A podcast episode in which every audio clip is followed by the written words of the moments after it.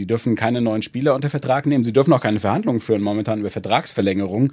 Das wiederum betrifft Antonio Rüdiger, der ja eigentlich bei Chelsea gehalten werden soll. Aber jetzt darf es laut Vorgaben der Regierung keine Verhandlungen darüber geben. Heftige Nummer. Ordentlich was los da beim FC Chelsea in London. Worum es da genau geht und warum Antonio Rüdiger und seine Star-Kollegen zu Auswärtsspielen ab jetzt auch in der Holzklasse anreisen müssen, erfahrt ihr in der heutigen Folge. Außerdem sprechen wir über den Leverkusen-Auftritt in Bergamo, den Entlassiko zwischen Gladbach und Hertha, Abwehrsorgen in Dortmund und altbewährtes beim VfL Bochum. Ihr merkt schon, das wird eine pickepackevolle Stammplatzausgabe. Ich freue mich jedenfalls sehr, dass ihr wieder zuhört. Mein Name ist Kilian Gaffrey. Stammplatz. Dein täglicher Fußballstart in den Tag. Starten wir erstmal mit aktuellem Fußball. Gestern gab es ja ein paar Europa League-Spiele mit deutscher Beteiligung. Bayer Leverkusen war in Bergamo am Start. Ja, das Hinspiel in Italien ging mit 2 zu 3 leider in die Hose. Aber mein Kollege Pippo Ahrens, der war live dabei und hat mir direkt nach Spielende eine Sprachnachricht geschickt. Und Leute, jetzt lehnt euch mal zurück, egal wo ihr seid, und genießt die Atmosphäre zu gut. Ich hab so Gänsehaut. Hi Kili, Leverkusen kann von Glück sagen, dass wir mit Lukas Radetzky einen Torwart in Weltklasseform im Kasten hatten. Sonst hätte das hier ein Debakel gegeben. Atalanta hat die Werkself im wahrsten Sinne des Wortes aufgefressen. Und Leverkusen kann froh sein, dass Musa Diaby mit einer tollen Einzelleistung noch das 3 zu 2 geschossen hat. Die Auswärtstorregelung, die zählt ja jetzt nicht mehr. Also muss erstmal ein 1 zu 0 her, um in die Verlängerung zu kommen. Das ist sicherlich möglich. Aber Bayern muss einen ganzen Zahn zulegen, denn Atalanta war in allen Belangen den Leverkusenern trotz der 1 zu 0 Führung von Charles Arangis überlegen.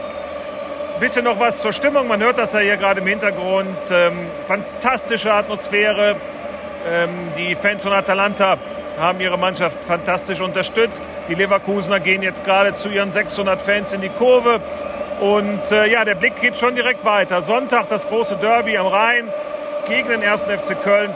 Da muss Leverkusen ganz anders auftreten. Denn die Kölner werden auch gemerkt haben, dass diese Leverkusener Mannschaft vor allem heute in der Deckung sehr, sehr schwach war. Ich gebe zurück zu dir nach Berlin. Schöne Grüße. Buonanotte da Bergamo. Von Europapokalabenden können Gladbach und Hertha momentan nur vergeblich träumen. Die beiden treffen im Topspiel morgen um 18.30 Uhr aufeinander. Und mal ehrlich, Topspiel ist das eher weniger, eher ein Flopspiel. Wir nennen es den Entlassiko, denn für Adi Hütter und Taifun Korkut geht es um ihre Jobs. Mein Kollege Tobias Altscheffel hatte gerade ein Interview mit Ex-Hertha-Manager Dieter Höhnes und der sieht bei einem Abstieg der Berliner schwarz. Hören wir mal rein. Das wäre dann der dritte Abstieg nach meiner Zeit dort. Das wäre fatal und ich glaube, dass es dann auch ganz schwer werden würde, wieder sofort wieder hochzukommen. So ziemlich fatal ist es gerade auch um die Abwehr von Borussia Dortmund bestellt. Mein Kollege Sebastian Kohlsberger hat dazu alle Infos, die ihr braucht. WhatsApp ab. Moin Kili. Ja, Dortmund muss am Wochenende gegen Bielefeld mit einer Notabwehr ran, weil sich Mats Hummels und Rafael Guerrero diese Woche Corona eingefangen haben. Zudem fallen ja mit Manuel Akanji, dann Axel Sagadou und Thomas Meunier drei wichtige Abwehrstützen aus. Ähm, es ist davon auszugehen, dass Marco Rose vielleicht mit einer Dreierkette spielt. Das heißt, Emre Can, Marin Pongracic sind definitiv gesetzt und vielleicht Sumaila Kulibali, der letztes Jahr aus der Paris-Jugend kam, sich dann einen Kreuzbandriss zugezogen hatte und äh, ja, seitdem auf sein Profidebüt wartet. Äh, das könnte jetzt gegen Bielefeld passieren. Er ist äh, schon wieder recht weit, äh, hat ein paar Spiele bei der U23 und bei der U19 gemacht. Und ja, er ist auf jeden Fall eine Option und äh, er ist auf jeden Fall ein richtig guter, der auch eine große Entwicklung vor sich hat. Personell sind die Sorgen beim VfL Bochum lange nicht so groß. Bis auf einige Corona-Fälle, Leitsch und Nachwuchsmann Hartwig sind infiziert, ist Anne Kastropper ein Großteil wohlauf. Das gilt auch für den gesamten Club. Ich habe Bochum selbst eine Zeit lang als Reporter begleitet, war noch im Trainingslager vor dieser Bundesliga-Saison dabei und die machen einfach eine richtig geile Arbeit. Elfter in der Tabelle gerade. Die Bayern 4 zu 2 weggeputzt. Das macht Bock auf mehr. Und dafür sollen jetzt einige Verträge mit wichtigen Machern verlängert werden. Max Backhaus klärt uns in seiner Sprachnachricht einmal auf. Moin Kili, grüß dich. Ja, wir haben heute die Geschichte im Blatt, dass der Vorstand des VfL Bochum die Verträge der beiden Geschäftsführer Ilja Kenzig und Sebastian Schinzilords sowie den von Patrick Fabian, der quasi als Manager in Ausbildung angestellt ist, langfristig verlängern will. Bei Kenzig und Fabian scheint es nach unseren Infos nur noch Formsache zu sein. Bei Sportdirektor Schinzilords wird jetzt erst verhandelt. Das liegt ganz einfach daran, dass er zuletzt gefühlt Tag und Nacht am Schattenkader für die nächste Saison gebastelt hat, was sich wiederum natürlich als Zeichen deuten lässt, dass er seine Zukunft beim VfL sieht. Allerdings kursieren auch Gerüchte, dass der Manager bald eine neue Herausforderung bei seinem Ex-Club VfL Wolfsburg suchen könnte. Da beendet nämlich Geschäftsführer Schmatke im Januar seine Karriere und da ist denkbar, dass Sportdirektor Marcel Schäfer dessen Job bekommt und dadurch Platz für seinen Kumpel Schinzilords macht. Nichtsdestotrotz ist man beim VfL Bochum vorsichtig optimistisch, dass man Sesi, so sein Spitzname, halten kann. Eine Verlängerung des Führungstrios wäre für Bochum definitiv Gold wert, gerade wenn man sich anschaut, wo Bochum auf den Tag genau vor zwei Jahren stand, nämlich am 25. Spieltag auf Platz 15 der zweiten Liga. Heute, ziemlich genau 0 Millionen Euro Transferausgaben später, ist Bochum Elfter der Bundesliga. Ich denke, viel mehr Argumente pro Verlängerung der drei Macher braucht es nicht. So, schauen wir mal, was am Wochenende auf dem Fußball-Speiseplan steht. Der Leckerbissen, Ironie on, zwischen Augsburg und Mainz wurde gestern ja abgesagt. Grund sind wie schon letzte Woche die großen Corona-Probleme der 05er. Und mal ehrlich, sorry nach Augsburg und Mainz dafür jetzt, aber so hart trifft viele die Absage sicher nicht. Bock habe ich am Wochenende auch eher auf Liga 2, auf das erste Schalke-Spiel mit Trainer Mike Büskens. Sonntag in Ingolstadt bin ich richtig gespannt. Mal gucken, was dabei rumkommt. Und dann ist da ja auch noch der Knaller zwischen Dynamo Dresden und St. Pauli morgen um 13.30 Uhr. In Tor National. So, jetzt nochmal raus aus Fußball Deutschland und ab auf die Insel nach England. Ja, Leute, wir haben ja in den letzten Tagen immer mal wieder diesen abartigen Scheißkrieg von Putin in der Ukraine thematisiert. Und der hat natürlich auch Folgen für die Sportwelt. Und die werden speziell für den FC Chelsea jetzt richtig krass. Worum es da konkret geht, darüber will ich sprechen mit unserem Experten für internationalen Fußball, Matthias Marburg. Ja, hallo Matze, schön, dass du bei mir bist. Jawohl, meine Podcast-Premiere. Ich bin ein bisschen aufgeregt, aber ich denke, es wird alles gut. Das hoffe ich doch. Matze, du bist ja bei Bild hier bei uns sowas wie der Groundhopper schlechthin, hast schon etliche, etliche Stadien dieser Welt gesehen. Ich hoffe, du warst auch schon an der Stamford Bridge bei Chelsea. Tatsächlich war das mein erstes Spiel in England, war ich äh, an der Stamford Bridge 2000. U5 gegen Wigan Athletic. Ein relativ mageres 1 zu 1, wenn ich mich richtig erinnere. Da ging es mir besser. Ich war da nach dem Champions League-Sieg äh, 2012. Erstes Gruppenspiel der Folgesaison. 2 zu 2 gegen Juventus Turin. Aber darüber reden wir ein anderes Mal. Vielleicht fährst du jetzt ja nochmal hin, weil ich habe irgendwie das Gefühl, es ist fraglich, wie lange der Chelsea, FC Chelsea überhaupt noch Fußball spielt. Die britische Regierung hat ja ganz harte Sanktionen äh, gegen sieben russische Oligarchen verhängt, wegen der Scheiße, die Putin dort äh, in der Ukraine abzieht. Und jetzt ist auch das Vermögen von Chelsea-Besitzer Roman Abramowitsch eingefroren worden. Welche Folgen hat das konkret für Chelsea? Zuallererst, er darf den Club nicht verkaufen. Er wollte ihn ja verkaufen. Es gab mehrere Angebote, die ihn in den letzten Wochen erreicht haben. Unter anderem eins von Conor McGregor. Da weiß kein Mensch genau, wie ernst das gemeint war. Er hat angeboten, über Twitter den Club für 1,5 Milliarden zu übernehmen. Der UFC-Kämpfer? Ganz genau, ganz genau. Deshalb weiß man halt nicht genau, wie ernst das gemeint war. Es ging immer das Gerücht um, Roman Abramovic wolle ungefähr 3 Milliarden Euro für den Club haben. Er hat den 2003 für 210 Millionen gekauft. Also schon eine gewisse Gewinnsteigerung. Das darf er jetzt nicht mehr machen. Die britische Regierung überlegt, ihm eine Sonderlizenz zu geben, dass er ihn irgendwann nochmal verkaufen kann. Aber auch dann darf er keinen Gewinn machen mit dem Verkauf. Und es hat auch Folgen ganz konkret für die Mannschaft von Thomas Tuchel, oder? Stichwort Reisen und so weiter?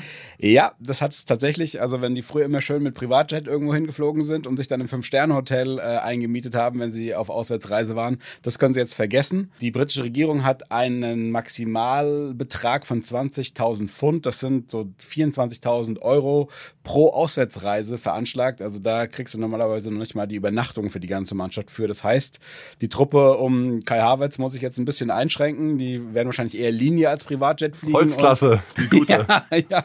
Also dann sitzt dann irgendwie äh, im Mittelsitz 24b sitzt dann irgendwie Antonio Rüdiger. Das kann durchaus passieren und äh, hotelmäßig müssen sie sich auch einschränken. Womit kann Chelsea denn konkret überhaupt noch jetzt Geld verdienen? Äh, Ticketeinnahmen? Nee, noch nicht mal das. Das ist auch verboten. Also die in, in Stadion dürfen nur, also Heimfans dürfen nur die Dauerkartenbesitzer, die dürfen keine Tagestickets verkaufen. Sie dürfen ungefähr 3000 Tickets an Auswärtsfans verkaufen.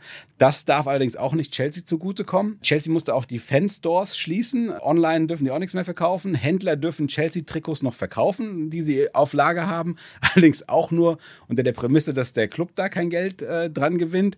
Die dürfen primär eigentlich nur noch ihre Einnahmen aus den TV-Rechten für sich verbuchen. Und Fußball spielen dürfen sie noch. Und die Spieler kriegen auch noch ihr Geld, oder? Genau, die dürfen noch Fußball spielen. Die Spieler kriegen noch ihr Geld. Und äh, wenn du als Dauerkartenbesitzer beim Heimspiel bist, dann kann ich dir auch eine gute Nachricht überbringen. Du kannst auch noch essen und trinken, weil Catering ist auch noch erlaubt. Bisher hat sich jetzt keiner aus der Mannschaft geäußert, weder äh, die Spieler noch der Trainer Thomas Tuchel. Wir haben ja drei Deutsche da, du hast einige schon angesprochen, Antonio Rüdiger, Kai Havertz, Timo Werner. Was würdest du dir auch wünschen, was Tuchel und die drei Spieler, unsere Deutschen, sich jetzt mal positionieren, was sagen? Vielleicht auch einfach mal sagen, nee, ich spiele jetzt nicht mehr für Chelsea. Kann man sich das vorstellen? Ich glaube nicht, dass man sich das vorstellen kann. Chelsea, der Club ist ja mehr als, als Roman Abramovic. Also ich denke, das wird keiner von denen machen. Wobei natürlich, ähm, das haben wir vergessen, den Punkt, äh, die dürfen keine neuen Spieler unter Vertrag nehmen. Sie dürfen auch keine Verhandlungen führen momentan über Vertragsverlängerung. Das wiederum betrifft Antonio Rüdiger, der ja eigentlich bei Chelsea gehalten werden soll, aber jetzt darf es laut Vorgaben der Regierung keine Verhandlungen darüber geben. Das heißt, der könnte aufhören für Chelsea zu spielen, aber ganz einfach, weil er den Gesetzen des Marktes folgt und einfach das ein besseres Angebot annimmt. Wir, ja, wir haben ja Thomas Tuchel gesehen, bei der Pressekonferenz, als er wieder mal nach Abramovic gefragt wurde, da wurde er sehr emotional und sagte, hört auf mich zu fragen, hört auf mich zu fragen.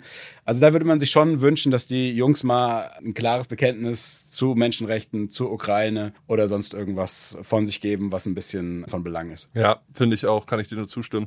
Matze, zum Schluss noch mal eine Frage zu einem anderen Big mit 10, so möchte ich ihn mal nennen, Nasser Al-Khelaifi, der PSG-Boss, der soll ja nach dem 1 zu 3 bei Real Madrid richtig ausgerastet sein, das Ausscheiden hat ihn wohl richtig zugesetzt. Kannst du es einmal auf Stand bringen, was da passiert ist? Ja, der soll irgendwo in den Schiedsrichterraum reingelaufen sein und irgendein Mitarbeiter angeschrien haben, ich bring dich um. Also ähm, der scheint ein bisschen, den scheint es ein bisschen emotional angefasst zu haben, dass die aus der Champions League ausgeschieden sind. Ich war bei der Pressekonferenz von ihm, als Messi vorgestellt wurde im September in Paris. Da saß er halt strahlend auf dem Podium, fühlte sich wie der Mittelpunkt der Welt, hat irgendwie erzählt, er will jetzt mit Messi ganz groß angreifen. Er will alle Pokale gewinnen, die es zu gewinnen gibt. Und natürlich hatte er da ganz zuvor der erste die Champions League im Kopf, dass sie da jetzt schon im Achtelfinale ausscheiden und er sieht halt auch, dass seine Altherrentruppe, die er da zusammengestellt hat oder hat zusammenstellen lassen, dass die jetzt ein bisschen in sich zusammenfällt, so ein bisschen sein Lebenswerk, das hat den Mann so wohl ein kleines bisschen auf die Zinne gebracht. Und ähm, wir haben ja viel Diskussion über 50 plus 1 und Mäzene, die, die irgendwelche Mannschaften kaufen. Jetzt haben wir hier gerade zwei Beispiele besprochen, die jetzt nicht unbedingt dafür sprechen, dass man 50 plus 1 in der Bundesliga aufhebt. Vielleicht hilft es ja dem Fußball, um ein bisschen mehr back to the roots zu kommen. Matze, vielen Dank, dass du bei mir warst. Bleib gesund und äh, auf viele weitere tolle Grounds für dich. Vielen Dank. Viele Grounds hat in seiner Karriere ja auch sicher Sammy Kedira gesammelt, aber jetzt steht unser Weltmeister vor einem ganz besonderen Highlight in seinem Leben. Denn nach unseren Informationen wird Kedira zum ersten Mal Papa. Herzlichen Glückwunsch schon mal.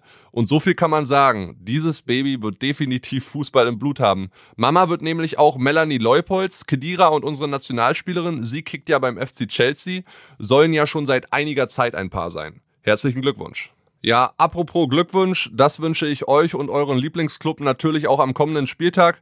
Ich werde mir auf jeden Fall am Wochenende einen schönen Kick gönnen. Landesklasse Nord steht an in Brandenburg, mein Heimatdorf Gramso im Derby gegen Templin. Oh, das wird richtig geil, da freue ich mich mega drauf. Also dann, Freunde, schönes Wochenende, bleibt sauber. Stammplatz. Dein täglicher Fußballstart in den Tag.